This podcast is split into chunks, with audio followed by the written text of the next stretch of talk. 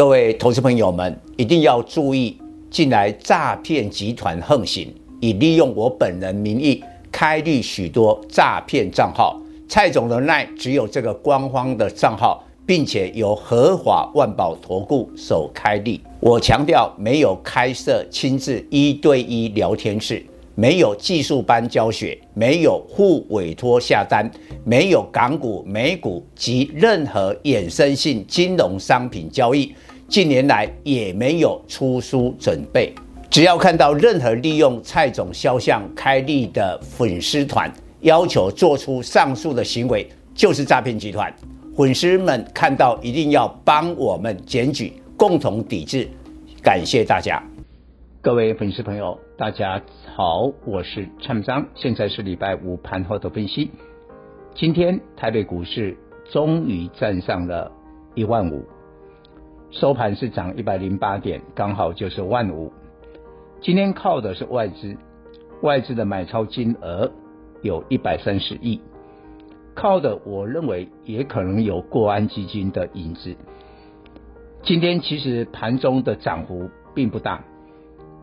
我们以昨天的美国股市在公布第二季的 GDP 负成长之后呢，市场联想，那将来会的再升息的空间不大，把利空变利多，还有盘后当中苹果的亮丽财报，但是呢，今天盘中的时候呢，台股的瓶盖股，我认为只有半颗苹果。以往，假如苹果财报这么好，盘后飙这么凶，那当天台北股市的瓶盖股一定都是呢庆祝行情。但今天不是只有台湾大陆的瓶盖股，也大概就是半颗苹果。为什么？因为苹果的财报显示只有 iPhone 不错，其他的 MacBook 啊，还有穿戴装置都不好。所以，我两岸的苹果供应链呢，不是每一家公司都是做 iPhone 啊，iPhone 还要看呢、啊，你要做第一供应链，比如说在相机镜头，第一供应链就是大立光，你看今天大立光就大涨，但是中国大陆的舜宇光学今天收黑，今天大陆很多的瓶盖股都是收黑啊，所以呢，你不能再用过过去的这一种的逻辑了。不过终究今天呢、是收上了万五。那这个月七月份呢，本来是跌得很重啊，一度破一万四，后来不是国安基金进场吗？这个大盘才拉了上来。那七月的月线涨了一百七十四点，下个月礼拜就进入了八月。八月初步来看，蔡总认为大盘的部分会延续目前的反弹，会向季线的位置，我很早讲的一个价位一五五零零来前进。好，更重要的是两大选股的主轴。第一个选股的主轴，我认为是业绩成长的电子。经过了半年报的发布之后，大家会看清楚。我们半年报是在八月十四号接着公告。然后呢，你就看，哎，这个电子股当中很多的公司都有库存的问题。那今天下午的话说，双联。